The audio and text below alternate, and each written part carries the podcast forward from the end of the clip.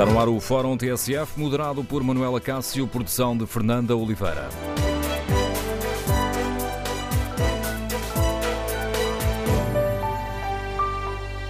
Viramos ou não viramos a página da austeridade? No Fórum TSF vamos debater a polémica causada pelas declarações de Mário Centeno ao Financial Times e queremos ouvir a sua opinião. Como, havia, como avalia a declaração do Ministro das Finanças de que a reversão da austeridade em Portugal não foi drástica? Existe ou não uma contradição entre o que disse ontem o Ministro das Finanças ao Financial Times e o que nos tem dito António Costa de que o Governo virou a página da austeridade? Queremos ouvir a sua opinião. O número de telefone do Fórum é o 808-202-173. 808-202-173. Para participar no Fórum, pode ligar para o número, depois nós ligamos para si, ou, se preferir o debate online, pode escrever a sua opinião no Facebook da TSF e na página da TSF na internet. No inquérito que fazemos aos nossos ouvintes, e está na página da rádio na internet, tsf.pt, perguntamos se viramos a página da austeridade. Ora, 76% dos ouvintes que já responderam, responderam não. Queremos, no fórum, ouvir a sua opinião, o seu testemunho. Recordo o ponto de partida para este debate é hum, a entrevista, ou melhor, as declarações de Mário Centeno ao Financial Times. O Ministro das Finanças referiu que tinha de haver mudanças, mas não uma grande mudança em Portugal, pelo que a redução da austeridade no país depois do período da Troika não foi dramática ou drástica, Aqui a palavra dramática em inglês pode ter estas duas uh, leituras. Não foi uma mudança drástica. Estas declarações marcaram o debate de ontem no Parlamento, com as palavras de Centeno a serem lidas, eh, sobretudo à direita, com uma a convicção de que não acabamos com a austeridade. Por isso, no Fórum TSF, para além de uh, queremos ouvir a sua opinião sobre toda esta polémica, queremos ouvir o seu testemunho. Afinal, viramos ou não a página da austeridade? Que resposta lhe dá o seu dia a dia? Número de telefone do Fórum 808-202-173. 808-202-173. Vamos à análise política no arranque deste Fórum TSF com o contributo do Anselmo Crespo, diretor e editor de política da TSF. Bom dia, Bom dia. Anselmo. Em inglês as coisas ganham outro contorno? Em inglês e fora de Portugal. Uh, o discurso tem que ser outro, sobretudo porque Mário Centeno tem que se dividir entre Mário Centeno, o Ministro das Finanças, e Mário Centeno, o Presidente do Eurogrupo. E, portanto, é normal, uh, é normal, uh, é natural, vamos pôr assim, que Mário Centeno tenha que fazer um discurso um pouco mais magnânimo do ponto de vista europeu uh, do que aquele que faz quando vem ao Parlamento Português. E sobre... fazer uma finta à CR7? Uma finta à CR7, uma jogada magistral daquelas uh, que nós conhecemos ao jogador português. Uh, neste caso, é natural que Mário Centeno se preocupe menos com a política interna e que esse papel fique muito mais para António Costa, para a bancada do Partido Socialista, enfim, para outros membros do governo e que uh, ele tenha este uh, papel quase superior de uh, ser o Ministro das Finanças que está a cumprir o seu papel, uh, que defende a política orçamental que está a levar a cabo em Portugal, uh, mas que lá fora tenha um discurso que possa servir de exemplo a outros Estados-membros. E Mário Centeno, quando fala, sobretudo quando fala lá fora e quando fala a um jornal como o Financial Times, obviamente sabe que vai ser lido não apenas em Portugal, mas sobretudo no resto da Europa, no resto dos países do Eurogrupo. E, portanto, aquilo que Mário Centeno diz nesta entrevista ao Financial Times ou nesta uh, conversa que faz com o Financial Times, na verdade não tem nada de uh, extraordinariamente novo. A austeridade acabou. Uh, não, ela não acabou uh, na medida em que tudo aquilo que foram medidas de austeridade implementadas, uh, quer durante os governos Passos Coelho, Passos Coelho, mas nós esquecemos que a austeridade começa antes, começa com os governos de com José Sócrates, com os famosos PEC, que foi, foram de PEC em PEC até ao PEC 4, que acabou por, por ser chumbado e levar à queda do governo de José Sócrates, mas várias dessas medidas de austeridade um, continuam, foram, foram quase absorvidas pela, pela sociedade, foram, eh, foram interiorizadas pelos portugueses eh, de tal, de tal forma que muitos, muitos de nós já nem nos lembramos de coisas que continuamos a pagar no dia a dia e que resultaram de medidas eh, e de decisões que foram tomadas lá atrás.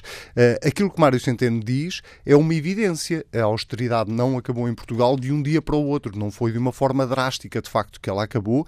Agora, aquela que é, na verdade, a grande diferença entre a política que este governo do Partido Socialista implementou e a política que Pedro Passos Coelho preconizava em 2015 para os quatro anos seguintes tem sobretudo a ver com uh, escolhas que todos os governos têm que fazer. Uh, naturalmente que Pedro Passos Coelho não teria feito as escolhas que o governo de António Costa fez no sentido de repor rendimentos e apostar sobretudo num aumento do consumo interno, uh, teria feito outro tipo de apostas, fica por provar se essas apostas resultariam ou não resultariam, e o governo de António Costa quis marcar uma diferença com os resultados que estão à vista, sobretudo ao nível do déficit, mas também ao nível da confiança, e isso é de facto um crédito que António Costa tem, o governo do Partido Socialista tem, eh, que é que foi o de repondo rendimentos aumentar a confiança das famílias, sobretudo a das famílias até mais do que as das empresas, e uh, uh, dar margem às pessoas para que elas pudessem voltar a consumir e respirar um bocadinho melhor.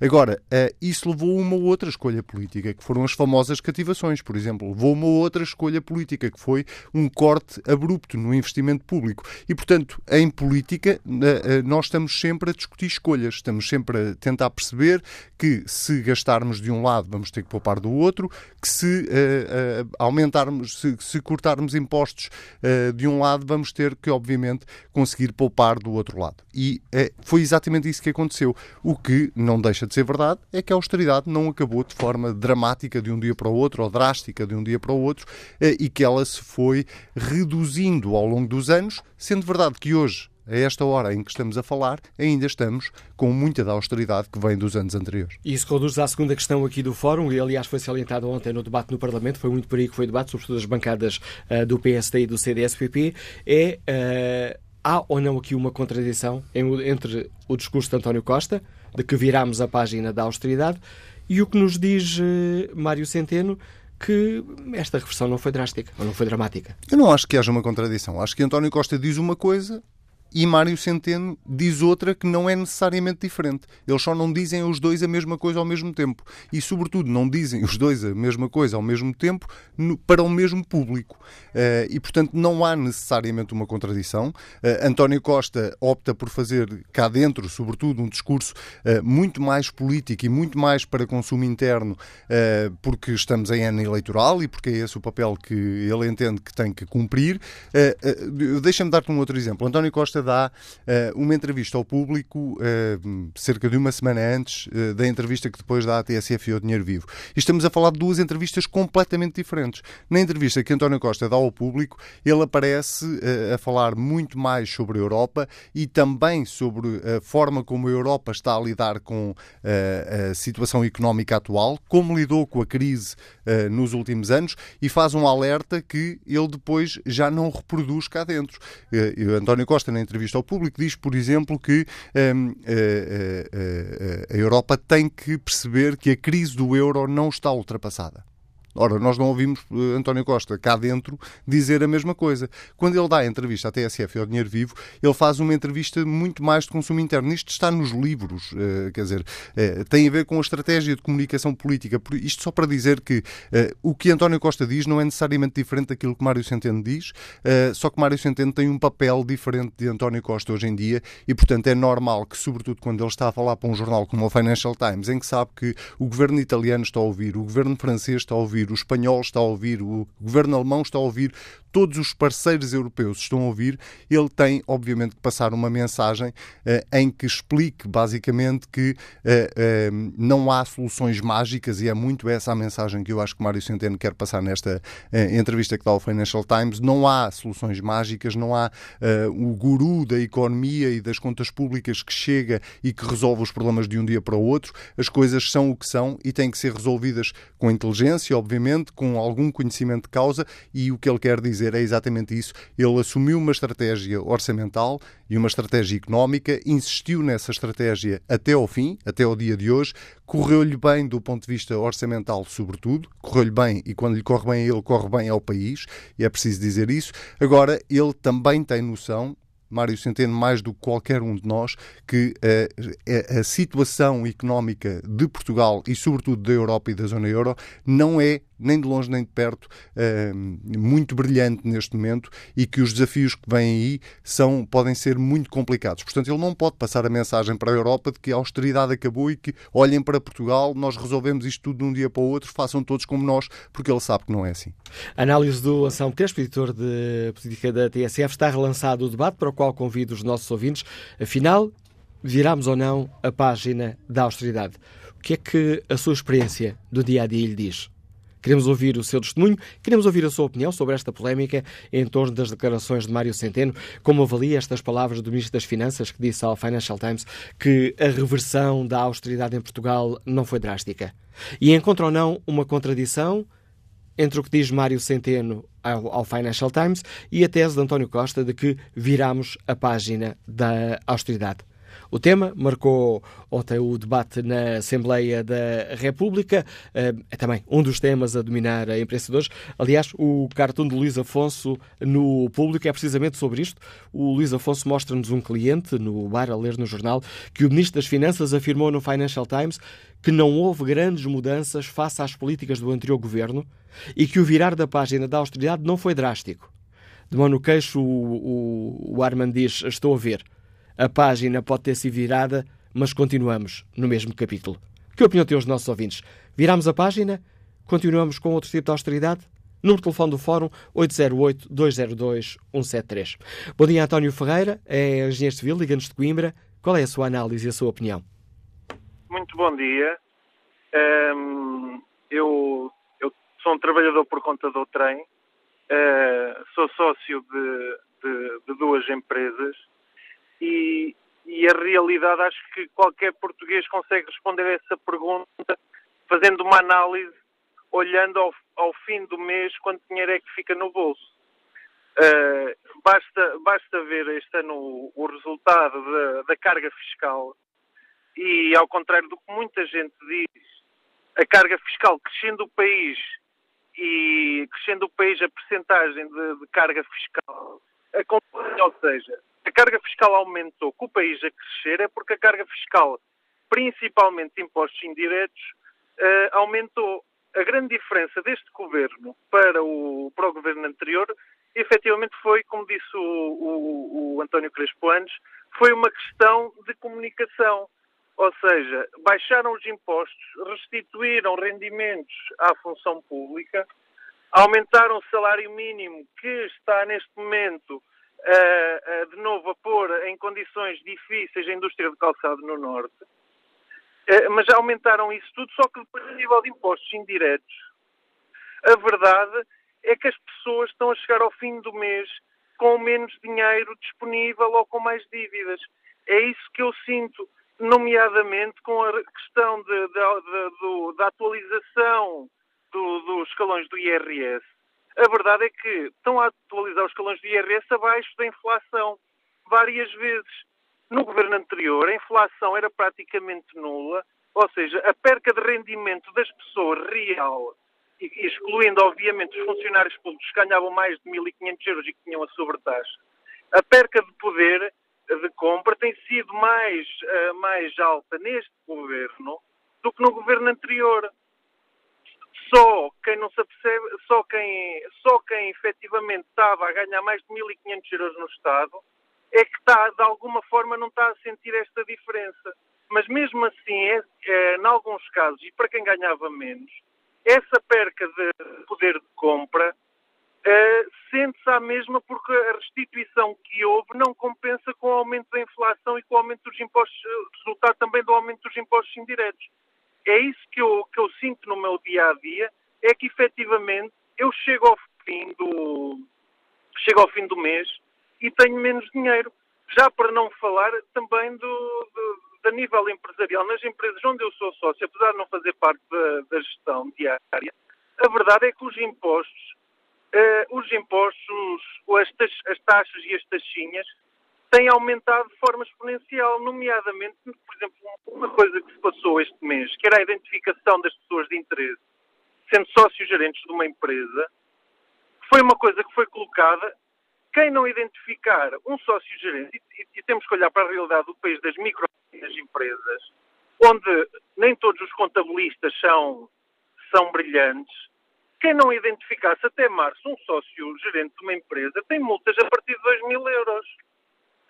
Quer dizer, o, o Estado é o maior, o maior, falha, falha, o maior, é, o maior, é o maior falho no país e depois aparecem com multas destas, nomeadamente por uma pequena empresa, uma empresa familiar, como uma loja ou alguma coisa do género, 2 mil euros é muita coisa. E obrigado, António Ferreira. Já estamos aqui a desviar do essencial do tema do Fórum TSF hoje, mas eh, sobre esse tema já nos deu a sua opinião, agradeço-lhe a sua participação.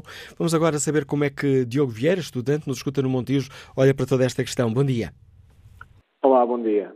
Uh, Permite-me discordar um pouco do senhor que, que estava agora a falar antes de mim sobre, sobre eh, olhar no final do mês para a carteira e ver se temos mais ou menos dinheiro, eu acho que é evidente eh, que temos eh, mais dinheiro agora. Ainda agora, a medida dos espaços sociais, que é quase uma verdadeira revolução no transporte público em Portugal, veio a algumas famílias poupar até 400 euros, em alguns casos, pessoas que vêm de Mafra para Lisboa. Famílias. Ou seja, eu acho que é evidente isso é quando começar o passo familiar que ainda não começou. Pronto, uh, mas, mas, já permite mesmo assim passo, uma grande, o, nomeadamente Setúbal, 140 a 160 euros de poupança por pessoa. O passo, o, o passo, a redução do passo é, é, é quase uma verdadeira revolução. Uh, eu, eu digo no meu caso, sou do Montijo, uh, tenho que ir todos os dias para Lisboa, porque estudo em Lisboa, e para mim não foi mais barato, como mais, eh, mais que isso, tenho uma liberdade muito maior dentro dos transportes que não tinha antigamente. E mais que isso, eh, permita-me dizer-lhe uma coisa ainda, eh, mesmo com este governo, operou-se a redução de 25% nos passos dos estudantes, que tinha acabado com o governo do PCCDS e que voltou a haver com este governo. Ou seja, a matéria de transportes públicos, este governo tem, eh, tem sido um governo que tem apostado no transporte público, eh, tem melhorado eh, as condições de vida, obviamente, de todos os portugueses, em particular dos estudantes, até isso também se viu agora com o baixar, com o baixar do limite máximo das propinas no valor mais de 200 euros, mas fora isso, aos instantes eu acho que a classe trabalhadora hoje em dia está melhor do que estava, com o aumento do salário mínimo, com o aumento do rendimento das famílias portuguesas. Aliás, ainda esta semana saiu uma notícia que dava conta que nos últimos três anos as famílias portuguesas tiveram um aumento de 11% nos seus rendimentos. Ou seja, eh, o que o Sr. antes de mim disse é evidentemente falso. Os dados eh, falam por si e mostram que é falso. Deixa-me só eh, dizer, Diogo Vieira, o que eu estou a pedir aos ouvintes é que cada um fale de si e fala do, do, do, se no bolso, no, ao fim do mês, tem ou não dinheiro. Fica mais clara, fica clara a sua opinião de que, de facto, estamos melhor, que foi virada à página da austeridade. Que opinião tem uh, João Vasco, motorista da Uber, nos Liga de Lisboa? Bom dia. Bom dia, uh, Manuela Cássio. Uh, antes de mais, os meus parabéns pelo seu programa, porque é absolutamente extraordinário e dá voz a quem não tem voz ou não tem poder reivindicativo. Em relação à sua pergunta, a questão, eh, contando um traços sintéticos a minha história, antes da crise eu tinha um emprego estável, trabalhava numa pequena empresa que vendia eh, equipamentos, toda a gente tinha uh, o seu ordenado garantido, todo o seu vencimento, eram, sem serem vencimentos extraordinários, eram vencimentos bons. Depois da crise, até pela idade, eu vejo-me numa situação em que, eh, enquanto durou o, o, subsídio de desemprego, a coisa foi mais ou menos andando, nunca mais consegui ter um emprego eh, eh, ao nível do que tinha, e agora, com a idade que eu tenho, tenho 57 anos, a única coisa que encontro para fazer é poder trabalhar a recibos verdes, ser motorista e ao fim de, do mês, em que trabalho por dia cerca de 10 horas, quando não é mais, ao fim do dia, ao fim do mês, perdão, eu tenho um ordenado, um vencimento a recibos verdes, ainda falta pagar todos os outros impostos, um, ehm, que ronda o ordenado mínimo. Ora bem, isso a uma larga eh, franja da população que foi marginalizada, e estamos a falar única e simplesmente do setor privado, que não tem qualquer poder reivindicativo para ver repostos os seus rendimentos, etc. e tal, eh, o que dá é que eu, com o ordenado mínimo, eu não tenho qualquer maneira, qualquer possibilidade de subsistir, porque após pagamento de, de impostos não consigo sequer alugar um quarto ao preço que os quartos estão, felizmente tenham de morar, hum, e todos os meses, eh, quer dizer, sobra mês em relação ao, ao, ao que eu ganho. Isto depois traz outro tipo de problemas. É que se nós nos atrasamos a pagar uma coima qualquer que nos aparece das finanças ou da segurança social, apanhamos com, com, com os juros de mora, apanhamos com umas alcavalas que tornam isto umas bolas de neve imensas. E eu não consigo compreender como é que, aliás, consigo compreender porque o, o, o ministro Mário Centeno e o primeiro-ministro não estão a falar para um, esta franja da população, estão a falar sim para os funcionários públicos, porque lhes interessa o, o, a capacidade de voto que estas, que estas franjas têm, mas eu, pura e simplesmente, quer dizer, eu nem sequer posso pensar em ir ao médico. Primeiro, também não tenho médico de família, mas nem sequer posso pensar em ir ao médico, porque se eu for ao médico, eu pura e simplesmente deixo de ganhar. E então, em vez do ordenado mínimo, tira, tira abaixo disso. Se eu ficar doente, bem, então é o descalabro absoluto, porque uh, nós uh, acabamos por ter todos aqueles vícios que é uh, comer, almoçar e jantar todos os dias e a coisa acaba por se tornar curta. Portanto, estar a dizer isto, eu acho que é quase que ofensivo para uma larga franja da população e muito obrigado por terem deixado de participar. Não tem nada que agradecer. Nós é que agradecemos aos ouvintes que nos ajudam aqui no Fórum TSF a tirar um pouco o retrato do eh, país e a opinião sobre questões que, de uma forma ou de outra, acabam por eh, nos dizer respeito a todos. Bom dia, Ricardo Sordor, é empresário, liga-nos de Cardachide. Qual é a sua opinião? Olá, bom dia, Manuel. Cássio, já há muito tempo que não falo convosco. É, neste momento já não sou empresário, já estou reformado, é, mas pronto, licenciei uma empresa que foi a primeira para, no tratamento de resíduos radiológicos da radiologia e, e pronto, tive a minha atividade, agora estou pura e simplesmente reformado, apesar de ainda estar eh, aí por aí a fazer qualquer coisa e a ajudar um amigo. É, eu penso que, eu ouço aqui pessoas falar no, no seu fórum que não devem viver no mesmo país que eu vivo. E eu não sou das pessoas que vivem pior, porque infelizmente descontei para ter uma reforma, enfim, razoável dentro do, do, do país que temos.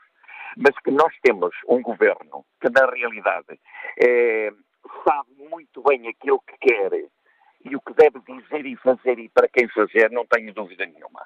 O, doutor, o, o nosso Ministro das Finanças, eh, o Dr. Centeno, eh, faz exatamente a política que faria um Ministro do governo PSD-CDS só que sabe comunicar, comunica da forma que os outros não comunicaram. E engana muita gente, mas só engana quem quer ser enganado. Porque ele, a mim, por exemplo, não me engana. E eu tenho muita pena que eles, porque na realidade nós temos um primeiro-ministro que é um vendedor extraordinário, uma coisa que eu sempre fui. Eu, eu, eu na realidade, considero que, como vendedor de, de, de, daquilo que faz, e, pode fazer mal, mas ele diz que faz bem. E diz de tal forma que as pessoas acreditam que esta história dos espaços sociais, para Porto e Lisboa principalmente, no final de mandato e no ano de eleições, é o quê?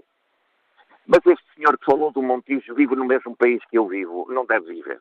Eh, eu vivo noutro país. É claro que os portugueses vivem mal. Eh, é um país que eu conheço um bocadinho do mundo, conheço 47 países, é alguma coisa.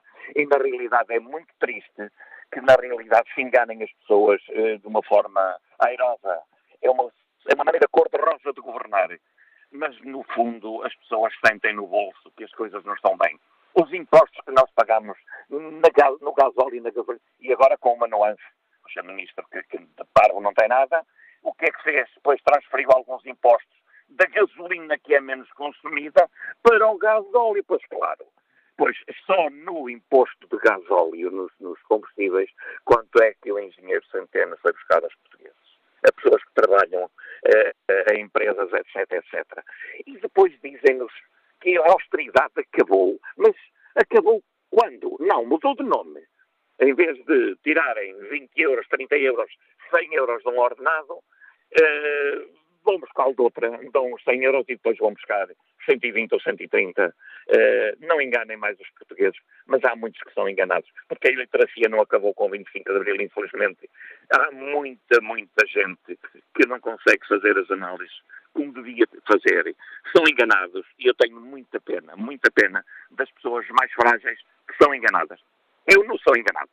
Jamais votaria num partido como o Partido Socialista e, e, ponto final parágrafo. Porque não gosto da maneira de fazer política. Esta jogada com o, o ministro, a pessoa que eles puseram agora, candidata às eleições europeias, isto é o quê? Mas estamos, estamos eles está, estão a falar para os portugueses. Para mim não está. Mas aí já, aqui já estamos a mudar de é, tema. Obrigado, Ricardo Sousa, por nos dar a sua opinião sobre a questão que hoje aqui eh, debatemos. Espreito o debate eh, online. Luís Manuel Cunha Santos escreve claro que se virou a página da austeridade, recuperaram-se os rendimentos, acabaram os cortes e tudo isto foi possível com a boa gestão das finanças públicas. Provou-se que tal era possível, ao contrário do que dizia a direita. Luís Cabana escreve que a austeridade só acaba quando nos sobrar dinheiro ao fim do mês. Por agora, só nos sobra mês para o dinheiro que ganhamos.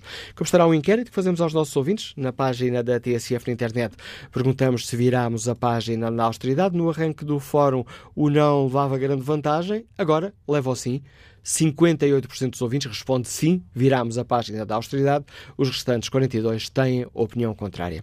Vamos agora à análise do António eh, Costa, diretor do Eco Economia Online. Bom dia, António. Na newsletter que assinas todas as manhãs, hoje, a propósito destas declarações de Centeno, falas da história da Anitta. Estão a contar-nos uma história? Muito bom dia, Manuel, e bom dia aos nossos ouvintes. Estão, obviamente, a contar-nos a nós uma história e, a dizer uh, uma realidade mais próxima da verdade uh, nos jornais internacionais. Estamos a falar da entrevista de Mário Centeno ao Financial Times. E é preciso dizer, em primeiro lugar, de facto, há duas narrativas.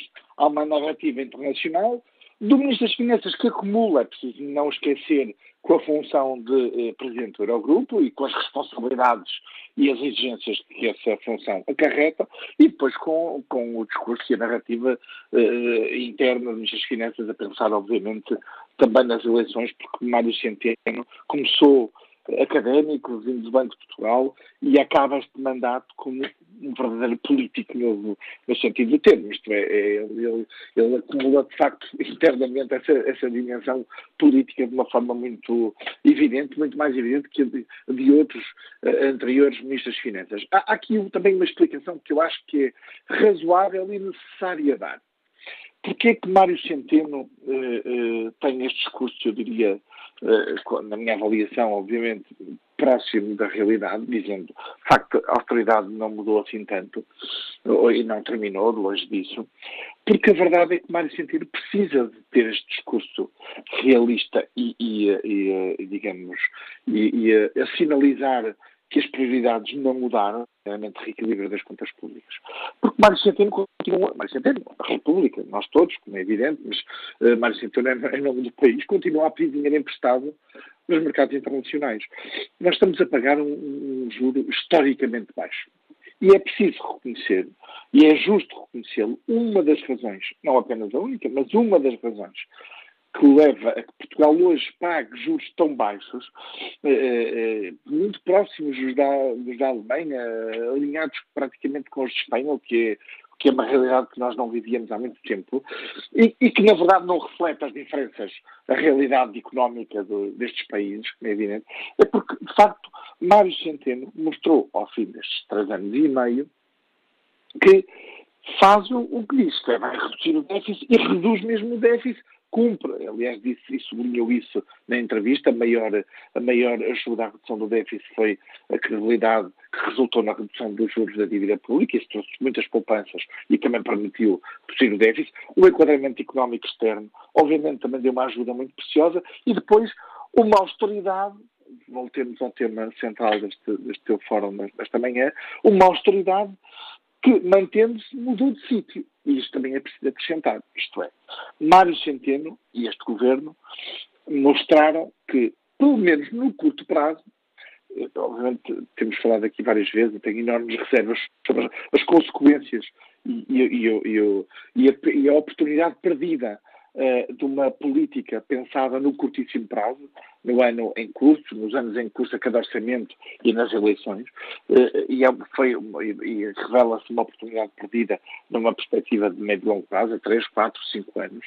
Uh, mas No curtíssimo prazo, foi possível a este governo, graças a esse contexto internacional, ter uma austeridade diferente daquela, ou, ou, eh, digamos, com cores diferentes daquelas que, que uh, o governo anterior antecipava se tivesse, se tivesse mantido em funções. Obviamente que a austeridade também não é justo comparar esta austeridade com a austeridade necessária no momento em que Portugal estava sob intervenção. Num contexto em que Portugal já não está sob intervenção, de facto, este governo trouxe um caminho Uh, dizia-se e diz nos corredores uh, uh, do poder que não há alternativa e que isto, o euro não permite alternativa. A verdade é que permitiu alternativa, uma austeridade diferente. o governo redistribuiu, criou menos do que o que diz, redistribuiu, preocupou-se seguramente em redistribuir, aproveitando as margens de manobra que tinha. Obviamente, não é possível dizer e não seria uh, sério. E, e, obviamente, a retórica política interna vai passando uh, externamente, isto é mais difícil de, de, fazer passar, que com uma carga fiscal a maior de sempre da nossa democracia, que uh, isso corresponderia ao fim da austeridade, ao virar de página da austeridade. digamos que eu, que eu, eu até acho que, face aos números de, de cativações de cortes eh, nas transferências eh, para os ministérios, do, do, peso dos impostos eh, na nossa vida, nomeadamente, particularmente, impostos indiretos, mas também os diretos, que são, ainda, são, ainda são elevados, embora este governo tenha, de facto, uh, reduzido, nomeadamente em sede IRS, uh, a carga que, que, as taxas que caíam, que caem sobre os portugueses. Mas aumentou muito os impostos indiretos. O imposto sobre os produtos petrolíferos sobre, é, é enorme. Só neste, só, quero dar um número, em janeiro, em janeiro e fevereiro, Portugal, o Estado, cobrou mais de 750 milhões de euros em ISP. 750 milhões de euros, mais 150 ou 160 milhões de euros do que no mesmo período do ano passado, o que é um valor de facto astronómico. E, portanto, a austeridade está cá, mudou de, de, de, sítio, foi reajustada para permitir a folga que foi dada em salários na função pública, em carreiras especiais, nas pensões, em, em, medidas como os passos sociais, como é evidente, temos a oportunidade aqui de discutir há umas semanas. E, portanto, agora, o curso internacional seria trágico para Portugal, seria trágico até do, do ponto de vista uh, uh, pessoal do ministro uh, Mário Centeno, com as expectativas e com, com, a, com a ambição política que tem internacional, de ter um discurso dizendo agora, não, afinal, agora é tudo muito fácil, estamos a fazer, estamos a libertar. Não, ele tem que ter o discurso mais realista, dizendo nós estamos a cumprir, vamos cumprir. Obviamente, em Portugal, num contexto em que tem a esquerda parlamentar que, que o suporta a exigir e, e obviamente, um, um, quadro em que quer, obviamente, ganhar eleições, o discurso e a retórica uh, uh, fogem para um lado que é, uh, muito menos, eu não quero ser também ofensivo, mas para, para não dizer que é mentira, para, uh, no mínimo posso dizer que, que no, o discurso da, do fim da austeridade prova-se aqui nestas declarações, mas também na realidade dia dos portugueses, que é uma não verdade. Não é? Análise do António Costa, diretor do EC Economia Online. Dá-nos aqui mais dados também para de nós formar uma opinião. Que opinião têm os nossos ouvintes sobre as palavras uh, do Ministro das Finanças, que disse ao Financial Times que a reversão da austeridade em Portugal não foi, uh, não foi drástica? Que opinião têm os nossos ouvintes, como leem estas uh, palavras? O Primeiro-Ministro disse que tinha que haver mudanças, mas não uma grande mudança em Portugal, por isso a redução da austeridade no país, depois da Troika, não foi drástica. Que opinião têm os nossos ouvintes sobre estas palavras? Há ou não aqui uma contradição entre o que disse Centeno ao Financial Times e a tese do Primeiro-Ministro de que viramos a página da austeridade? E para além dessa análise, o que é que, qual é o testemunho concreto dos uh, nossos ouvintes? O que é que vos diz uh, a vossa experiência concreta? Viramos a página da austeridade? O número de telefone do Fórum é 808-202-173, 808-202-173. 173.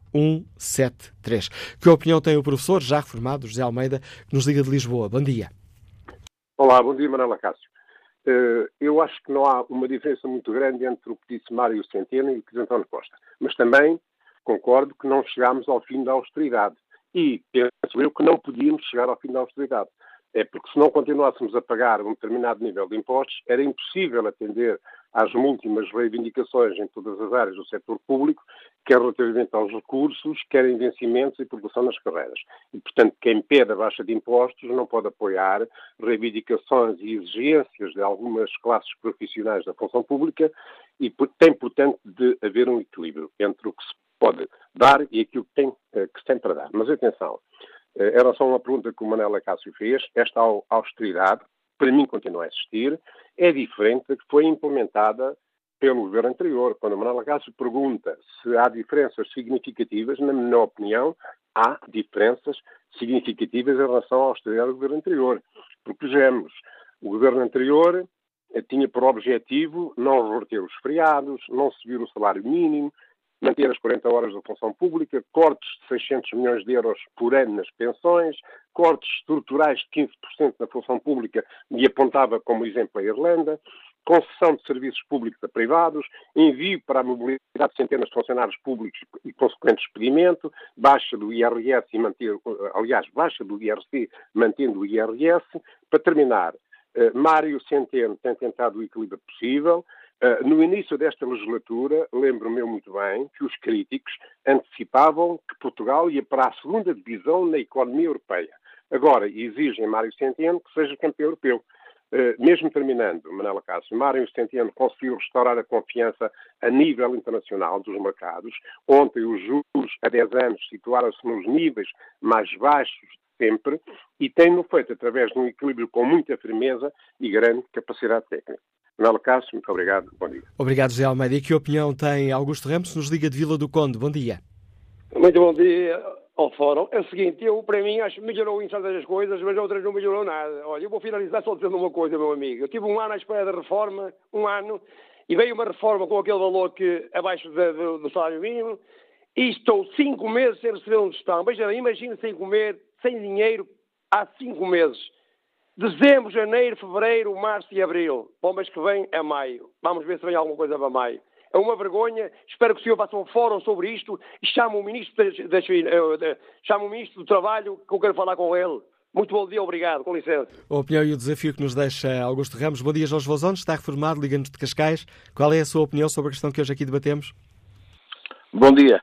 Uh, a minha situação é exatamente idêntica à do ouvinte anterior eu estive, estava a receber subsídio, estava no desemprego e em outubro recebi uma carta da Segurança Social a informar-me que no dia 27 de novembro uh, deixava de receber o, desemprego por atingir a idade da reforma.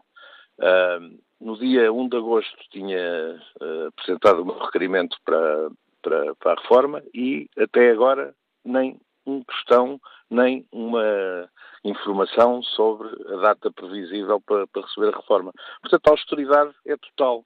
No meu caso, eh, tenho, fiz 41 anos de descontos para, para, a Segurança Social e estou há cinco meses sem, sem qualquer rendimento, portanto, maior austeridade que esta não pode haver, com certeza. Uh, Uh, não tenho mais nada. Obrigado pelo testemunho que nos, uh, que nos trouxe ao Fórum TSF, Jorge Vozone. retomaremos este debate, este debate já a seguir ao noticiário das 11. Queremos ouvir a sua opinião sobre esta polémica em torno das declarações do Ministro das Finanças ao Financial Times.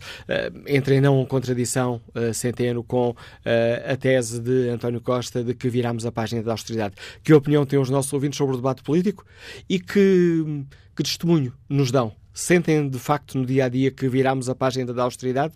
Esta é a pergunta que perguntamos, uh, passa aqui a redundância, esta é a pergunta do inquérito que está na página da TSF na internet. Viramos a página da austeridade? 54% dos ouvintes responde sim, 46% não. Queremos ouvir a sua opinião, já a seguir às notícias das 11.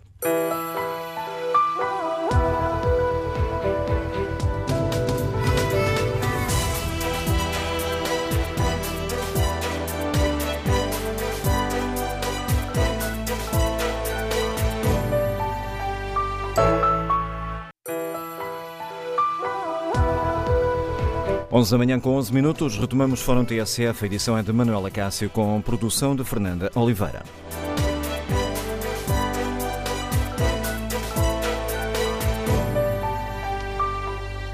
Retomamos este Fórum TSF, onde batemos a polémica em torno das palavras de Mário Centeno, que disse ao Financial Times que a reversão da austeridade em Portugal não foi drástica. E perguntamos aos nossos ouvintes eh, como é que olham para estas palavras. Há aqui uma contradição entre o que disse Centeno ao Financial Times e a tese de António Costa de que este governo virou a página da austeridade. Esta é a pergunta que fazemos aos nossos ouvintes. Pedimos também o testemunho uh, para uh, nos responderem a, essa, esta questão. Uh, o que é que lhes diz o dia a dia? Viramos ou não esta página da austeridade. Na página da TSF na internet, fazemos esta pergunta aos nossos ouvintes um, e vamos espreitar agora os resultados. 56% dos ouvintes respondem sim, viramos a página da austeridade, 44% responde não. No debate online, temos uh, opiniões muito uh, diferentes. Uh, por exemplo, Narciso Miranda escreve: Claro que não viramos, mudamos de sítio, penalizando mais o setor privado. E convém não esquecer que o anterior governo tinha a Troika, por isso é injusto comparar as duas austeridades. Matilde Barbosa responde à pergunta que fazemos: Claro que sim. Este governo tomou várias medidas que vieram melhorar a qualidade de vida e as carteiras dos portugueses. José Manuel Silva acrescenta que só poderemos virar a página da austeridade quando o rácio dívida-PIB for abaixo dos 60%. A este rácio crescem as dívidas das famílias e das empresas. Bom dia, professor João Duque, bem-vindo ao Fórum TSF, professor catedrático do ISEC, comentador do programa da TSF e do Dinheiro Vivo, a Vida do Dinheiro. Como é que leu estas eh, palavras de, do Ministro das Finanças sobre o nosso dinheiro sobre a nossa carteira ao fim do mês? Ah, bom dia, Manuela Cássio, bom dia aos ouvintes do Fórum. Ah, vi com, ah, com, É normal, o Ministro das Finanças, quando está a falar para o Financial Times, está a falar para os investidores internacionais, este também está a dar um ar de moderação e de ponderação, porque qualquer investidor internacional sabe que, face ao volume de dívida que nós temos e face aos compromissos que daí advirão no futuro, convém dizer que nós não viramos a página da austeridade no sentido de, olhem, isto a partir de agora é, usando a expressão comum, bar aberto. Ah, isto agora é para todos, façam o que quiserem, estamos à vontade. Não, e portanto ele está a dar um sinal de que uh, é uma pessoa moderada, que teve uma intervenção política uh, contida e que, portanto, nesse sentido, são sinais que podem ser lidos para o exterior desta forma, para o interior também, para retirar alguma, eh, alguma euforia, alguma euforia, algum excesso de, eh, de, imposições que os parceiros, quer à esquerda, quer à direita, possam ter face a devaneios que se podem colocar na negociação pré ou pós-eleitoral. Portanto, há aqui uma gestão que eu acho que o Ministro das Finanças está a fazer e a duas vozes também, não é? Portanto, com o Primeiro-Ministro e ele, um a fazer o polícia mais mau e o, ou menos bom, e um outro a fazer o polícia bom. E, portanto, também aí um casamento que eu diria que é perfeito, não é? Um, é conseguem ter um governo duas pessoas que até se dão bem, que não estão de costas voltadas um para o outro e que um diz uma coisa mais favorável, mais otimista, com sempre um sorriso na cara. O nosso Primeiro-Ministro tem aquele ar assim uh, simpático e, portanto, e, e, e positivo. E, ele, ele ganhou, um, um, digamos, uma faceta um bocadinho mais cinzenta, um bocadinho menos uh, mais séria, contida e por trás mão de ferro, é? Portanto, isso já se percebeu.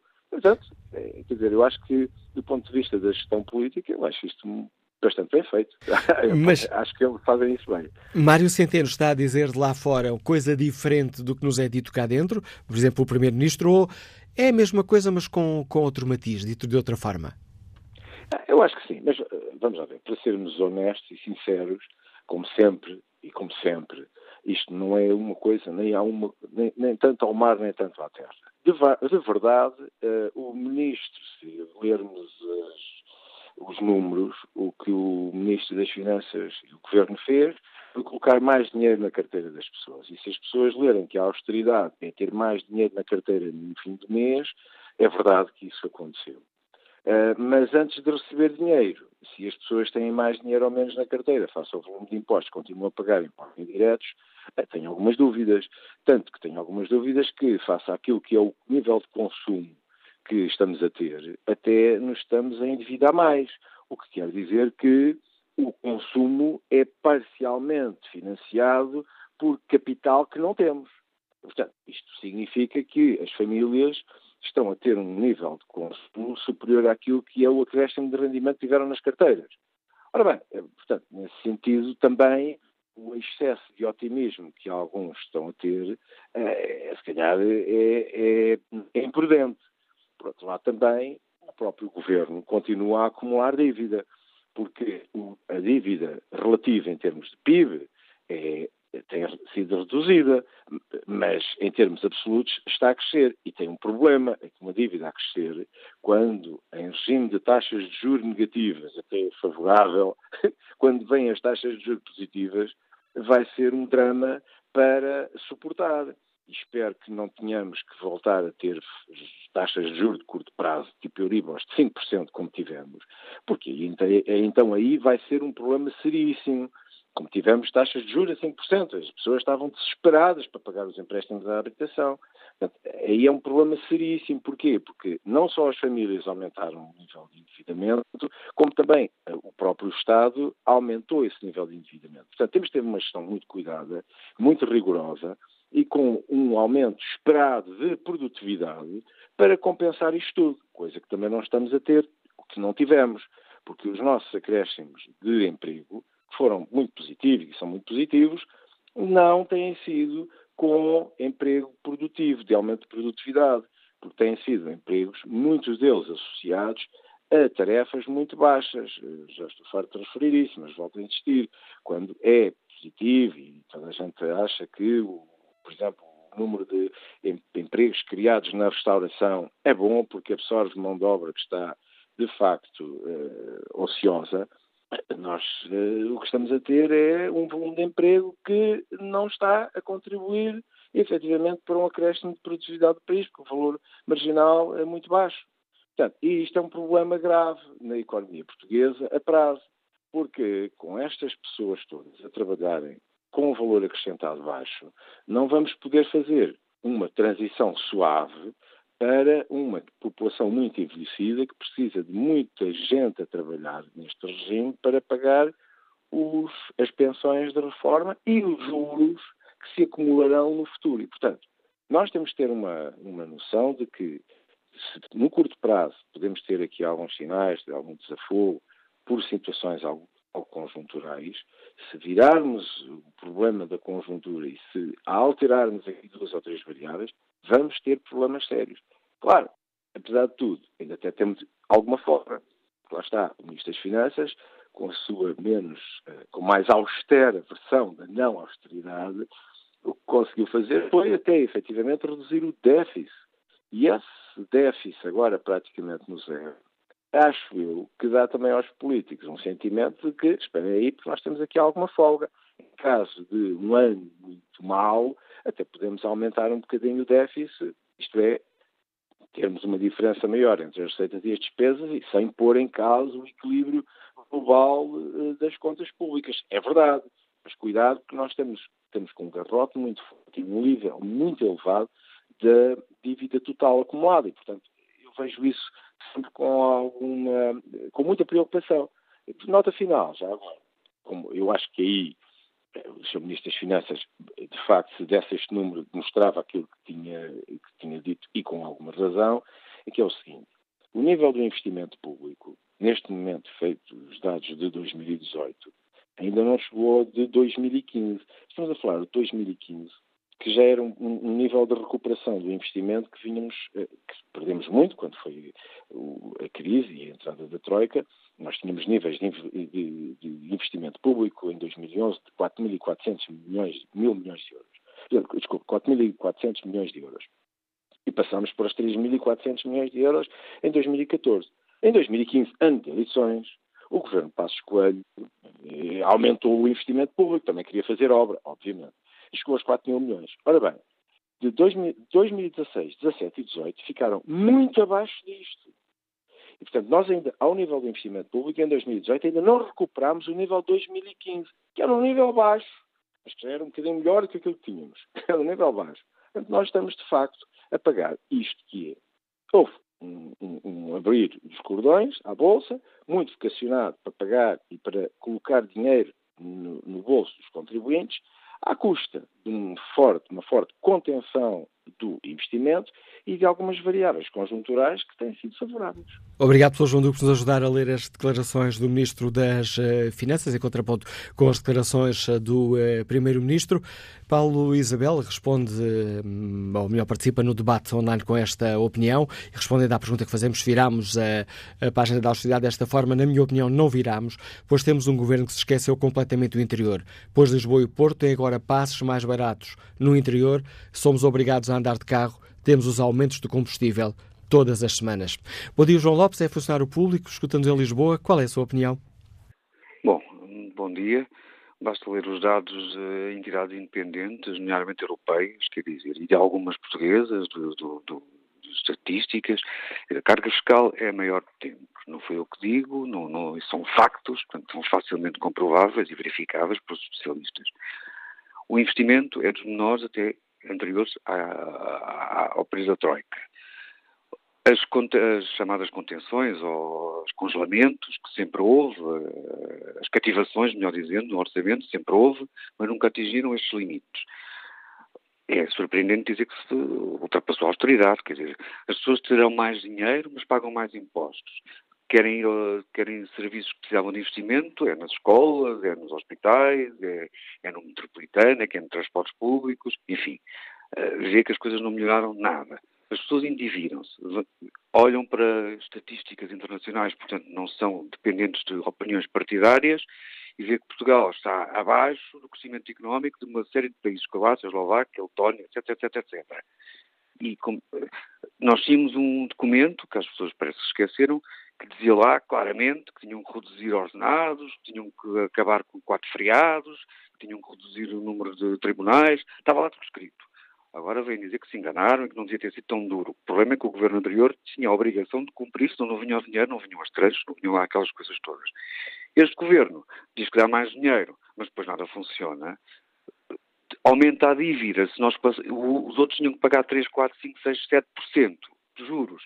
Estes agora estão quase com juros negativos e mesmo assim aumentam a dívida se houver algum, e os economistas vão, alertando, algum arrefecimento da economia e, portanto, que a receita a cobrar para os impostos diminua e tenham que pagar mais juros para os empréstimos que fizeram, não sei como é que vamos outra vez parar numa situação de, de aflição económica. É o que os cidadãos que pensam um bocadinho estão preocupados com isto. Porque o que de facto nós vivemos no dia a dia, verificamos, é que os serviços públicos têm de facto piorado. Não, faz sentido nenhum. As pessoas todas têm mais melhores ordenados, têm mais melhores condições, se sentem muito bem. Porque é que protestam? Porque é que fazem greves? Porque é que andam, porque é que vão, recorrem ao crédito bancário? Há um discurso otimista que se calhar motiva as pessoas para fazer isso. Isso é verdade. Melhorou muito o discurso em relação ao, ao governo anterior. Mas a realidade, quando nós nos confrontamos com ela, uh, só nos permite dizer que estamos preocupados e com austeridade. E aliás, o ministro agora declara para inglês ver, não seja lá fora, que afinal não mudou assim tanto, ou seja, para, para os grandes decisores económicos mundiais, ele é cauteloso e diz, bem, nós estamos com cuidado, não vamos aqui fazer uh, entrar em desvarios. Cá para dentro, a austeridade acabou. Portanto, é um discurso que não joga a bota com a perdigota, das uma, quer agradar a gregos e troianos, e é muito difícil, como nós sabemos, sol na era e chuva na mão. Obrigado, José Lopes, pela sua participação no fórum. Que opinião tem o Tiago Silveira, que nos liga do Mar de Canavês e é repositor de máquinas de venda. Bom dia. Olá, bom dia, Dr. Manuel Acácio. Um, bom dia ao Fórum. Um, na minha opinião, um, é, é, o que é, mas na minha opinião, destes anos todos, antes da crise, da suposta crise, durante a crise e agora, houve algumas coisas que, que mudaram bastante, de uma forma radical. Um, e contra mim falo, eu não tenho nenhum partido, não sou ligado a nenhum partido neste momento, nem nunca fui. Um, simplesmente olho para a conjuntura da altura em que nos encontramos um, e tento ir por aquilo que na minha consciência é o melhor. Digamos que na altura de, do, do, do, antigo PS, um, na altura em que houve um, aquelas situações todas do Sócrates e por aí fora, eu fui a primeira pessoa a votar no PSD. Uh, fui a primeira pessoa a pensar, epá, isto está tudo mal, vamos mudar para outro campo, ver se as coisas melhoram. Tudo bem, existe, existiram certas coisas que foram necessárias fazer para o país, uh, entende-se perfeitamente isso. Uh, o, que é, o que é óbvio é que hum, tudo ficou pior. Não vamos dizer agora que está tudo melhor, porque não está. Uh, mas se formos a ver, eh, na minha maneira de ver as coisas, aquilo que eu eh, tinha ao final do mês, no início de, da austeridade, eh, até há bem pouco tempo, na minha vida, pelo menos, numa opinião sincera, melhorou bastante. Podemos não ter os melhores serviços públicos do mundo, eh, podemos não ter mudado imenso desde a altura da, da Troika eh, até agora, eh, mas também não acho que tenha existido assim tanta, tanta, tanta degradação como se tem vindo a falar. existem coisas que não foram feitas, poderiam ter sido feitas, talvez, mas o que é certo é que quando comecei a trabalhar recebia 480 euros por mês um, ao qual só me foi subido esse ordenado todas as vezes que o governo aumentou esse ordenado mínimo. No entanto, um, as empresas pelas quais passei, todas elas tiveram altos e baixos, mas tiveram talvez mais situações altas em que, quero dizer, em que tinham, recebiam bem eh, só que pagavam sempre pouco, no sentido em que tinham aquela situação de ah, tal, isto está na crise e pronto, é preciso apertar o cinto e tudo mais, havia contenção. Agora, neste, neste momento é, é fácil perceber o porquê do discurso exterior e o discurso interior.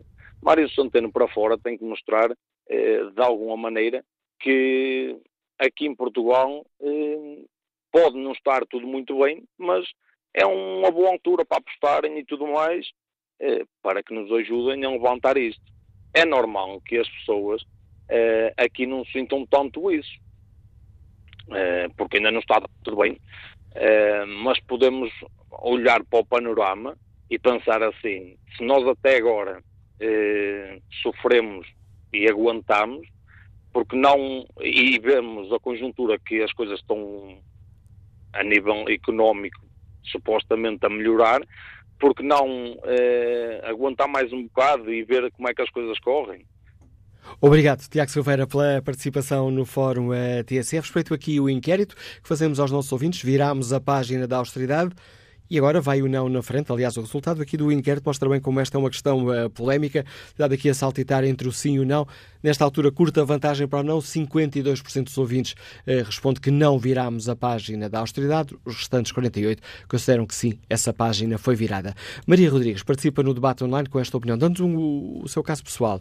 Sou professora, tenho 26 anos de serviço e ganho menos comparativamente ao que ganhava em 2008. Na altura ganhava mais de 1.400 euros líquidos, agora ganho à volta de 1.300 300. Além disso, nas escolas, ou pelo menos nasquelas, naquelas onde trabalho, o equipamento informático está obsoleto. No inverno é um frio de rachar e no verão é um calor insuportável por falta de equipamento. Precisa de arranjos, pois está a degradar-se a olhos vistos. Não esquece também aqueles funcionários públicos que, tendo à volta de 20 anos de serviço, ganhando 1.100 euros, têm que pagar mais de metade do seu ordenado por um quarto em Lisboa, no Porto ou em Braga. E conclui Maria Rodrigues, o Estado caminha a passos largos para o dia em que não terá mais funcionários, a vida só melhorou para o Governo e para a respectiva família. Vamos agora à análise do André Veríssimo, diretor do Jornal de Negócios. André, bom dia, bem-vindo ao Fórum TSF. Hoje no editorial que assinas no Negócios, refletes sobre esta questão. Mário Centeno, uh, podemos encontrar aqui uma divergência, uma contradição naquilo que é dito uh, por António Costa ou as coisas podem ser conciliáveis? Bom dia, Manuel. Bom dia ao Fórum. Uh, enfim, há, há, claro, uma, uma contradição eh, entre enfim, o discurso do Primeiro-Ministro que é muito mais taxativo em relação à, à mudança da austeridade e, portanto, com essa expressão que já ficou, uh, que é de, do virar de página da austeridade, e, e aquilo que, que, o Ministro das Finanças diz ao, ao Financial Times, onde, enfim, assume que o grau em que, em que o Governo alterou a austeridade não foi dramático. Uh, enfim, eu penso que isto é uma, uma visão lúcida daquilo que, que se tem passado, porque sendo verdade que estamos numa, numa página diferente e devemos reconhecê-lo, uh, falar de um virar de página uh, como se a situação fosse totalmente inversa em relação àquilo que se passou na legislatura anterior, enfim, não, não, não é isso que, que, que se está a passar. Enfim, e os, os, números, de resto, comprovam. Enfim, para ter uma ideia, nesta legislatura, e olhando apenas para as medidas em sede de, de IRS, devolveu-se um pouco mais de metade dos, dos 2,8 mil milhões de euros que na altura foram adicionados aos impostos por, por Vítor Gaspar. Aliás, aqui há dias o Negócios demonstrava-nos esses gráficos e esses números que estás a referir. Exatamente. E, enfim, esses números, por exemplo, dizem-nos também o, governo faz outras, outras contas, introduzindo outras medidas, e não necessariamente aquelas que resultam da reversão daquilo que foi feito por, por Vítor Gaspar, em que eleva esta devolução para cerca de 80%. E, de facto, nesses números que nós publicávamos, até com base em simulações de uma consultora, uh, chegávamos, por exemplo, à conclusão que, que quase metade das famílias com filhos uh, já conseguia ter salários líquidos superiores aos de 2012. mas lá está, quer dizer, isto não é para toda a gente. nem toda a gente já conseguiu recuperar esse efeito da austeridade que foi introduzida nos anos e, portanto, ela continua a insistir e, além disso, eh, de facto, assumiu outras formas, eh, enfim, já faladas, eh, que vão desde impostos indiretos a cativações e, enfim, é um investimento público que ficou muito deprimido nos últimos anos e que continua à espera de, de, de, de se ver, de facto, um regresso mais robusto deste investimento público.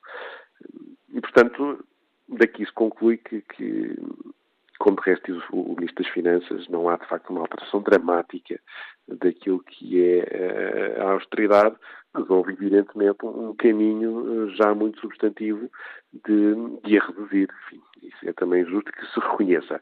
Uh, nos últimos dias tem-se falado muito da questão da, da carga fiscal, que de facto está uh, em máximos, portanto atingiu um recorde no ano passado, e isso também é um testemunho de, de, de que, uh, mesmo tendo descido a, a carga fiscal uh, em relação aos rendimentos, ela está noutras componentes, enfim, e há também o próprio comportamento da economia, a forte redução do desemprego também está a contribuir para este aumento da carga fiscal, porque aqui considera-se não só uh, os impostos, uh, mas também as contribuições para a segurança social. Portanto, e é todo este bolo uh, que contribui para, para este recorde da carga fiscal. Mas, curiosamente, hoje a OCDE divulgou um, relatório que se chama o, Taxing Wages, foi divulgado agora na parte da manhã, que traz também dados curiosos para esta discussão. por exemplo, em Portugal, no ano passado, eh, a carga fiscal, portanto, aqui outra vez impostos mais contribuições sociais, representaram 40,7% do total dos custos do trabalho. Eh, enfim, é um peso considerável. Portanto, temos aqui dois quintos do, do, do, do, daquilo que são os custos que as empresas têm uh, com os trabalhadores, uh, são para pagar impostos e, e a segurança social. Uh, e outro dado interessante é que em 2012, esta carga fiscal sobre o trabalho, segundo o OCDE, era de 37,6%. Portanto, mais uma vez, eh, não conseguimos aqui ainda regressar àquilo que era eh, a carga fiscal sobre o trabalho que existia antes do tal aumento, enorme aumento de impostos. Eh, enfim, isto são tudo números que de facto concorrem para esta ideia de que sim, houve uma alteração, mas ela não foi suficientemente dramática para se lhe poder chamar um virar de página. Obrigado, André Veríssimo. São mais dados para cada um de nós possa formar a sua opinião sobre esta questão. No inquérito eh, que fazemos aos nossos ouvintes na página da TSF na internet, viramos a página da austeridade, empate neste momento 50 para um lado, 50 para o outro, claro. Bom dia, Maria Helena Rodrigues, é funcionária pública, é presidente do Sindicato dos Quase Técnicos do Estado, escuta-nos em Lisboa. Como é que olha para esta questão? Bom dia. Bom dia. Obrigada por me deixarem participar mais uma vez. Pois uh, o senhor uh, ministro Mário Centeno falou absolutamente verdade no exterior. Uh, é verdade, não virámos ainda a página da austeridade. Eu penso que foi, se pode retirar das palavras do senhor ministro. Não, não virámos. E para a generalidade dos portugueses, trabalhadores e aposentados, continuamos ainda com uma carga fiscal muito elevada se formos ver todas as medidas que uh, começaram em 2010, vamos pensar com, com o governo de Pedro Passos Coelho. O congelamento remuneratório mantém-se até hoje. Ainda não houve descongelamento das remunerações. E há pouco um ouvinte disse só teve aumentos remuneratórios quando o Governo decidiu fixar um salário mínimo superior. E o descongelamento remuneratório para a administração, para os trabalhadores da administração pública era também uma, uma medida que influenciava o descongelamento uh, nos trabalhadores uh, do setor privado. Tivemos a suspensão do pagamento de subsídio Natal, foi revista. Tivemos as reduções remuneratórias a partir de determinado montante e a proibição de progressões profissionais uh, em 2013. Alguns grupos profissionais, enfim, não tiveram essa proibição de, de valorização e de progressão, como, como casos militares, da GNR, da PSP, dos diplomatas, alguns grupos só não tiveram essa proibição e puderam continuar a ter progressão profissional. Mas uh, a, a, generalidade dos trabalhadores da administração pública, com salários acima de 1.000, 1.500 euros, tiveram cortes remuneratórios cortes remuneratórios que só acabaram final, até final de 2017 e só em 2018 é que há de novo reconhecimento à valorização profissional, ainda que com cortes. Não há reposição de nada do que se cortou anteriormente. Não houve reposição. Houve retomar daquilo que era um processo normal de eu receber a remuneração que recebia em 2009. Eh, e qualquer trabalhador da administração pública receber hoje a remuneração que recebia em 2009. Claro que uh, uh, com menos rendimento disponível, porque entretanto uh, a carga fiscal aumentou. E dizia o convidado anterior que ela está em 2018, segundo o relatório da OCDE, em 48% e em 2012 era menos de 10%. Bom, então para quem é que a austeridade, para quem é que a austeridade não, não, não, não se faz sentir? Bem, a austeridade não se faz sentir, nunca se fez sentir para a banca. E porquê é que, eventualmente, os portugueses continuam a ter uma carga fiscal tão alta? Porque vamos ter que continuar, ao que parece, a pagar ainda algumas coisas. E não estamos a dizer que a carga fiscal não se fez para o sistema bancário, não para os trabalhadores e reformados, porque esses tiveram também processos de despedimento e foi duro. Mas para os acionistas, para tudo aquilo, para todos aqueles que não se sabe bem, dirigiram com muita competência, ao que parece, este setor, e que os portugueses agora que não têm nada a ver com isso, alguns deles não têm mesmo nada a ver com isso, porque não, não conseguem, têm mais mês do que salário, têm que pagar. E é estas questões, de facto, o Sr. Ministro disse, falou a verdade, ainda que estejamos em campanha eleitoral, mas até parece, apetece dizer como os, os portugueses dizem, como, como nós dizemos, isto foram declarações para, uh, e é um jornal uh, enfim, eh, estrangeiro, parece que foram declarações para inglês ver e também ouvir, provavelmente. Portanto, os portugueses, na sua generalidade, trabalhadores, reformados e aposentados, estão de facto a empobrecer e vamos continuar a empobrecer. Não, como é que vamos sair disto? O que é que este governo nos trouxe diferente em relação ao outro? Alguma forma de comunicar diferente, uma menor agressividade, o aumentar da esperança eh, de que eventualmente nós vamos ter que conseguir sair deste período e desta fase, mas está difícil. Mas vamos com certeza sair. Os portugueses são uns lutadores por natureza. Obrigado, Helena Rodrigues, eh, pelo contributo que trouxe a este Fórum TSF, a análise da Presidente do Sindicato dos Quatro Técnicos do Estado, nos Liga de Lisboa. Volto a espreitar aqui o debate, eh, ou melhor, o inquérito que fazemos aos nossos ouvintes, e aqui o sim e o não uh, tem dado sempre aqui a saltar os resultados entre um e outro. Ora, em 5 minutos voltou a mudar. 52% dos ouvintes considera que sim. Virámos a página da austeridade. 48% responde não. Vamos agora à análise do José Gomes Ferreira, diretor de Informação da SIC. Bom dia, Zé. Bem-vindo ao Fórum eh, TSF. Se eu te pedisse para responder a este inquérito, clicarias no sim ou no não? Virou, virámos a página da austeridade? Bom dia, Manuela Cássio. Bom dia ao Fórum. Atenção à expressão virar a página da austeridade, que ela é muito... Eh, esta, esta declaração é subtil e tem uma segunda leitura é que virar a página é virá-la de um lado para o outro e continuar a austeridade. É isso exatamente que o Governo fez, este Governo. Uh, aliás, eu gostava de, de, de falar uh, para os nossos ouvintes sobre mitos urbanos. E esses mitos urbanos decorrem muito uh, daquilo que é o discurso partidário, que é como olhar a realidade pelo fundo de uma garrafa. Fica completamente distorcida.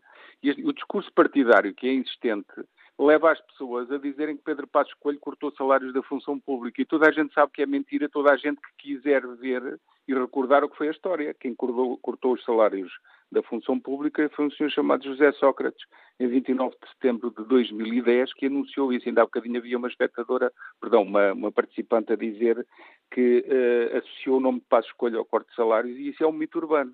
Há três mitos urbanos nesta, nesta realidade. Primeiro, o mito que a austeridade acabou. Não é verdade. A página foi mudada para outro tipo de austeridade e já veremos porquê.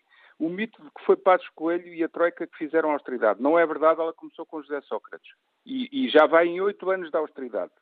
Apenas a composição das medidas da austeridade mudou. E o mito de que a economia só recuperou com este governo, é, é perdoem uma expressão, é mentira. A economia começou a recuperar, a recuperar no primeiro trimestre de 2013. Vamos por partes, vamos a cada um dos pontos. Centeno já não é a primeira vez que lhe foge a boca para a verdade. Já há cerca de oito meses, no Grêmio Literário, fez um discurso onde disse, atenção a esta expressão, às vezes um pouco de austeridade também é necessário. Esta frase é dele, não foi de Pedro Passos Coelho, nem de Vítor Gaspar, nem de Maria Luísa Albuquerque. É de Mário Centeno. Portanto, Mário Centeno tem dois discursos, tal como tem duas, uh, duas tarefas, dois cargos, um de uh, Ministro das Finanças português e outro de Presidente do Eurogrupo. E quando fala lá fora, de, uh, fala mais na qualidade de Presidente do Eurogrupo e, portanto, diz as verdades que não diz em Portugal por causa da tal deturpação do discurso partidário contra o qual ele não pode ir diretamente cá dentro. Lá fora tem outro discurso. Bom, sistematizando, o mito que a austeridade acabou é um mito, não acabou. O nível de cobrança fiscal à economia aumentou quando o, o Sr. Ministro das Finanças vem dizer que, que, não, que não é verdade, que baixou impostos. Baixou uns e subiu outros. Tanto assim é que nós, portugueses, não aumentou o número de portugueses agentes económicos, famílias e empresas, e nós estamos a pagar 35,4%, estivemos em 2018, em impostos para o Estado, e antes, estava, em 2015, estávamos a pagar 34,4%. Portanto, há mais um ponto percentual que nós estamos a pagar. Portanto, a austeridade aumentou por aí. E aumentou por via de cortes que nunca foram repostos, de investimento público e por outras vias, como por exemplo aquilo que foi o enorme aumento de impostos de Vítor Gaspar, que é verdade que aconteceu anunciado no último trimestre de 2012 para vigorar em 2013, eh, ainda só metade é que foi reposta. Portanto, eh, continua a austeridade porque, entretanto, aumentaram os impostos indiretos. O nível de fiscalidade é superior ao que era. Portanto, estamos a pagar mais para o Estado. E não estou a falar de valor absoluto, Estou a falar de um rácio que é para ninguém vir desmentir porque é indesmentível. É superior. Os cortes de investimento público e de, de reposição de, de, de, capital em hospitais, em, em, escolas e por aí fora, toda a gente sabe como é. Portanto, o mito que a austeridade acabou é apenas um mito. A austeridade é apenas diferente, composta por outras medidas. Uh, sistematizando no segundo ponto, o mito que a austeridade foi só de Pedro Passos Coelho, não senhor, começou com Sócrates. Esta questão do corte dos salários foi ele que implementou e fez uma outra coisa, que é uma verdadeira austeridade que nunca mais foi reposta. É aquilo que é mais penalizador para a atividade económica, que é aumentar o IVA de 21. Aliás, ele aumentou de 20 para 21 e depois de 21 para 23%. É uma carga brutal sobre a economia. Ninguém fala disso, porque os discursos partidários não lhes interessa reconhecer que a austeridade começou na esquerda. Depois, o mito que a economia só recuperou com este governo. Cinco ou seis indicadores muito concretos. Muito concretos. Não, não é verdade que a economia tenha começado a recuperar em 2016. Começou a recuperar no primeiro trimestre de 2013. Olhem para as séries estatísticas, as séries longas do, do, do INE, do Instituto Nacional de Estatística. Claríssimo como água. A recuperação começou no primeiro trimestre de 2013. Ainda era Vítor Gaspar Ministro das Finanças e uh, estávamos em, a meio do período de, de, das medidas de, duras, obviamente, que foram duras, da, da Troika. Portanto, começou a crescer o PIB, o desemprego começou a descer nesse trimestre, começou a descer de quase 17% ou de cerca de 17% sistematicamente até hoje. Portanto, há um contínuo entre um governo e outro. O déficit acelerou a queda, acelerou porque já vinha a descer desde 2011, estava em 11,2% e, já, e começou a descer e em 2013 acelerou essa descida. A dívida estabilizou depois de ter sido aumentada porque foi somado à dívida oficial reconhecida aquilo que estava escondido, dívida indireta, dívida de empresas públicas, dívida de parcerias, foi tudo tirado, o lixo foi tirado dos cantos e foi posto no monte para toda a gente ver. É esta a verdade e não é outra. Portanto, não, não é verdade que a dívida tenha aumentado nesse período da Troika. Apenas nominalmente aumentou porque foi reconhecida aquela que estava escondida, que tinha sido tirada, tirada do balanço do Estado e tinha sido escondida pelo governo anterior. E, as, e mais importante que isto tudo, as contas externas do país. O saldo da balança corrente de capital, que é para onde os investidores olham, tinha começado a recuperar em 2012. E, portanto, não me venham dizer que a austeridade acabou e que a recuperação económica começou em 2016, com toda a clareza e frontalidade. É mentira e alguém está interessado em continuar estas mentiras. Sim, a austeridade tem oito anos. Sim, começou com Sócrates. Sim, a recuperação começou depois de medidas estruturais de mudança da nossa economia, que começaram a surtir frutos em 2013, e este governo, felizmente, dou-lhes os parabéns, conseguiu reduzir o déficit, não me canso de lhes dar os parabéns, conseguiu continuar a reduzir a dívida e, obviamente, que criou confiança entre os agentes económicos e Mário Centeno fez um discurso reconhecendo que há austeridade, mas ao mesmo tempo teve uma declaração muito importante que é sim, nós com a confiança relacionada entre os agentes económicos, aquilo, de, uh, aquela clique relançou tudo o resto e ganhamos confiança cá dentro e, sobretudo, ganhou-se confiança lá fora para baixar os juros da dívida, que foi a maior folga que podia haver em termos orçamentais e o maior contributo para a redução do déficit, como o próprio reconheceu. Como Obri... o próprio reconheceu. E obrigado, Zé Gomes Ferreira, por nos ajudaste também a refletir sobre esta questão. A análise e os eh, dados nos deixa aqui o diretor adjunto de informação da SIC, José Gomes eh, Ferreira. Bom dia, José Pires, é agente seguro, está em Santarém. Qual é a sua opinião? Viramos ou não a página da austeridade? Bom dia, bom dia a todos os ouvintes. Não, de facto não, não se virou a página da austeridade. O, o, o, este governo é, é pródigo em dizer tudo e o seu contrário. Portanto, em Portugal diz uma coisa, em São Bento diz uma coisa, quando vai para Bruxelas diz outra, outra completamente diferente, porque cá em Portugal interessa de sobremaneira uh, ir alimentando as clientelas eh, partidárias e dizerem-lhes algumas coisas para não, para não perder a face, e por isso é que a CDU e o Bloco de Esquerda continuam a, a, apoiar no hemiciclo o governo e depois saem para fora da, da, da Assembleia da República e, e criticam e, tu, e, tudo o resto, o, o, o, próprio governo se apoiam lá dentro. Portanto, é tudo, é tudo uma, uma encenação com um interesse meramente eleitoralista que serve única e exclusivamente o PS.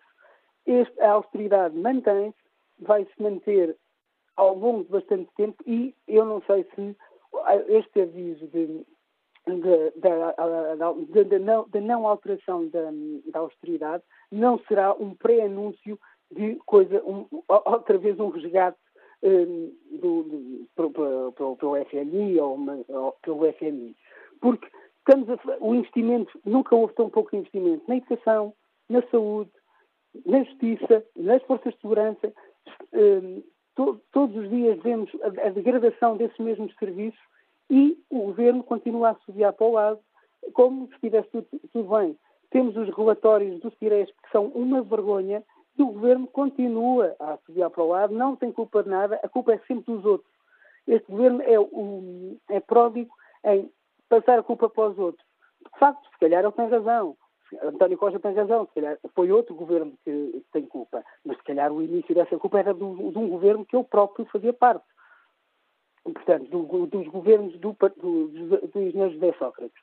Portanto, eh, este governo, este desgoverno que, eh, que este governo faz é simplesmente eh, atroz e é criminoso o que estão a fazer ao, ao nosso país. A análise de. Diga, diga, pensei que já tinha terminado. Sim, sim, sim, é criminoso o que estão a fazer, porque mentir, esconder dados, ir contra os números do INE, dizer uma coisa lá fora e dizer outra coisa cá em, eh, e outra em, em Portugal é criminoso. Obrigado, Pedro Santos, pela sua participação no fórum. Que opinião tem o empresário Carlos Silva, que nos escuta em Lisboa? Bom dia. Bom dia. Obrigado por deixarem participar, mas quando se diz que a austeridade virou, realmente virou, mas virou para pior. Pior ainda porque se houve austeridade no governo anterior, foi toda criada pelo PS. Porque foi a PS que negociou o acordo com a Troika. Aquelas condições de baixar ordenados, disso tudo, dizer que é da responsabilidade do PS e CDS, é tudo mentira, porque não foram eles que negociaram com a Troika. Por isso, a, a austeridade que houve começou com o PS e há de terminar com o PS este, este mandato, porque o próximo mandato já não vai ser PS, só vai ser PS se os portugueses forem trouxas. Se os portugueses forem trouxas, voltam novamente no PS. Mas se forem com dois dedos de testa, vão ver que nunca se pagou tantos impostos como atualmente. Eu, que sou empresário, vejo que nunca paguei tantos impostos como agora. E já tive que aumentar os preços aos meus produtos para fazer face às despesas de transporte, cada vez mais o combustível é mais caro, e isto tudo alguém tem que pagar, né? E depois ainda vêm com balelas, que é mesmo, desculpa o termo, mas é mesmo, balelas a dizer que agora já não há austeridade. Não há austeridade, então e às manifestações, às greves. Os portugueses são trouxas, são burros para, para fazer greves. Está tudo bem. A pergunta e a opinião que nos deixa o Carlos Silva. Estou quase, quase a terminar o Fórum TSF de hoje. Tenho ainda aqui há já vários minutos em linha à espera o professor Pedro Santos, Liga de Porto Alegre. Estava ainda a escutar. Bom dia, professor. Qual é a sua opinião? Uh, bom dia. Olha, uh, eu de facto, quando dizer que a austeridade acabou, para quem vive no interior, para quem tem que andar por estradas nacionais, num estado completamente lastimável, ainda há tempos arrebentaram um pneu por causa de um buraco numa estrada que nem é arranjado. Repare, isto é que a austeridade que não acaba. Porque os nossos serviços, para já não falar em ir ao hospital. Eu até preciso ir a uma consulta ao Hospital de Porto Alegre e uh, o tempo que eu estive à espera, não me recordo ter estado tanto tempo no outro dia. Não me recordo, sinceramente. As coisas estão cada vez piores aos serviços públicos. Eu rebento-me um pneu porque há um buraco na Estrada Nacional que não é arranjada. E dizem que a austeridade acabou. Acabou, mas não é para quem anda no interior. Para quem é o país que é esquecido. Isso é esquecido, para nós não acabou. Para nós aumentou e aumentou e muito. É que nós somos um país que é culpa, totalmente esquecido por este governo. O interior está a ser totalmente esquecido. Está a ser abandonado. É os serviços de saúde, é as infraestruturas. E depois cada vez temos que meter gasóleo no carro. Reparamos que ainda aumenta e que o gasóleo não baixa. Quer dizer, a austeridade não acabou. Está completamente encapotada. Pode ter, pode ter acabado para quem está em Lisboa ou para quem está noutros centros. Para nós do interior não acabou. E nós vemos que os serviços públicos, as infraestruturas estão cada vez mais degradadas. Isso é que é mau, isso é que é a qualidade de vida dos cidadãos.